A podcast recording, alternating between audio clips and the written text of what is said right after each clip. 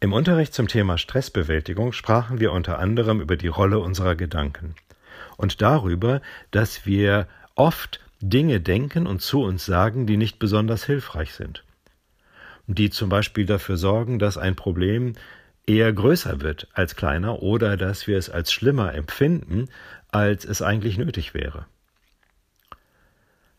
Diese Denkgewohnheiten sind häufig so eingeschliffen, dass sie sehr automatisch ablaufen und so schnell, dass wir es fast gar nicht merken, was wir da denken.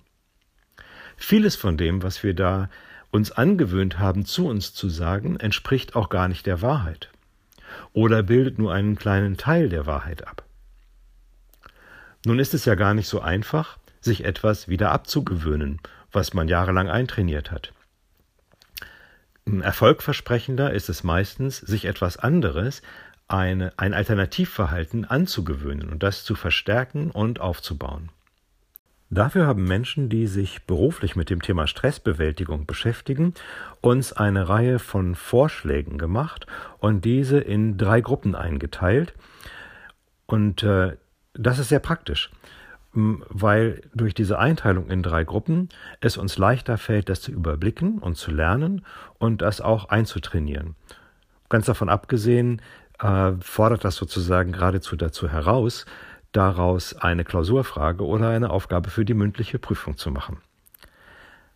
Ich stelle Ihnen also jetzt diese drei Gruppen positiver Selbstgespräche vor. Die erste Gruppe dieser positiven Selbstgespräche nennt sich Umstrukturieren. Wir bauen also unser Gedankengebäude um, indem wir zum Beispiel einen Stein aus diesem Gedankengebäude herausnehmen und einen anderen Stein einbauen oder indem wir äh, etwas anbauen, äh, eine, eine Wahrheit anbauen als Ergänzung, die wir vielleicht bis jetzt übersehen haben. Häufig tun wir das, indem wir Vergleiche ziehen, zum Beispiel indem wir sagen, es gibt Schlimmeres. Oder indem wir uns fragen, was ist das im Vergleich zu etwas anderem. Das ist also so ähnlich wie das, was wir in der sogenannten Drei-Schritte-Strategie das Finden einer neuen Perspektive genannt haben. Auch hier gilt, gemeint sind hier nicht unbedingt die ganz großen Katastrophen, bei denen es um Leben und Tod geht, sondern ähm, wir denken hier eher an diesen typischen Alltagsstress. Die zweite Gruppe nennt sich Selbstinstruieren. Wir geben uns also selbst Anweisungen, indem wir uns sagen, wie wir uns konkret in einer bestimmten Stresssituation verhalten sollen. Nun kann Stress ja grob gesagt nach dem Fight-or-Flight-Modell sich in zwei Richtungen äußern und die eine dieser beiden Richtungen ist Angst. Und hier wird vorgeschlagen, zu sich selbst zu sagen, eins nach dem anderen. Oder entspann dich oder tief durchatmen oder konzentriere dich auf das, was unmittelbar zu tun ist.